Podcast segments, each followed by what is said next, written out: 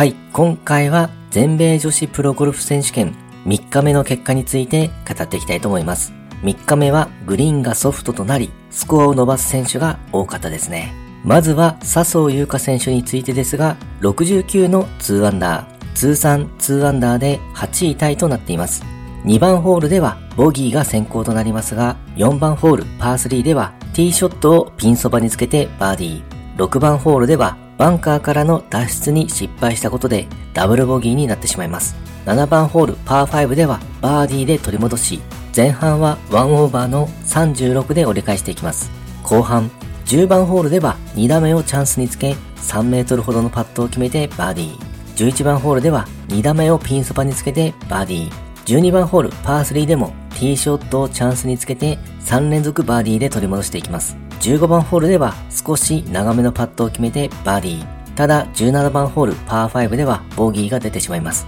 6バーディー、2ボギー、1ダブルボギーというプレー内容でした。プレーを振り返っては全体的に安定してパターも入ってくれたので良かったとコメントをしており、最終日に向けてはショットをアジャストしてやることをしっかりやって楽しんでできればと意気込みを語っていましたね。3日目はグリーンも柔らかくなってきてるということもあるのですが、コースやセッティングが難しい状況の中、しっかりアンダーパーで伸ばしてきました。ただ、上位の選手たちもしっかりとスコアを伸ばしていますね。最終日に向けてコースに適応し、どんどんバーディーを取っていけるのが、やはりすごいという感じですよね。笹生優花選手についてもパンオン率は88%とショットの調子も良く、風向きが変わった影響でドライバーを持たないホールでドライバーを選択するなど積極的なプレーも見せていました。ダブルボギーがありましたが、ただバーディーが6つ取れているのはとても期待ができますね。最終日もバーディーを量産して順位を上げていってほしいですね。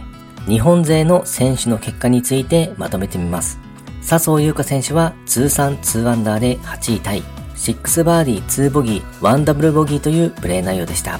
古江彩香選手は通算イーブンで18位タイ。5バーディー3ボギーというプレー内容でした。初日は6位発進で2日目にスコアを崩すという流れだったのですが、3日目はしっかりアンダーパーで伸ばしてきました。このあたりはさすが古江彩香選手という感じですよね。上がり2ホール、17番ホールと18番ホールのパー5はどちらもしっかりバーディーを決めてプレーを置いています。最終日もアンダーパーのプレーが見たいですね。そして西村優菜選手は通算3オーバーで40位タイ、1バーディー、1ダブルボギーというプレー内容でした。パーが多く安定はしていたものの、やはりバーディーを数多く取りたかったですよね。テンポの良さを意識しながらのラウンドだったようです。順位がすごく落ちてしまったのは残念というコメントもありました。最終日は伸ばしてほしいですね。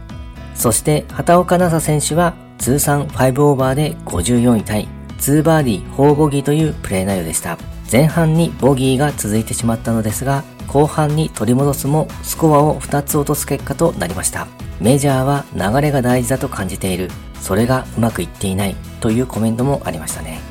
そして西郷真央選手、渋野日向子選手、野村春京選手、勝南選手は残念ながら予選落ちとなっています。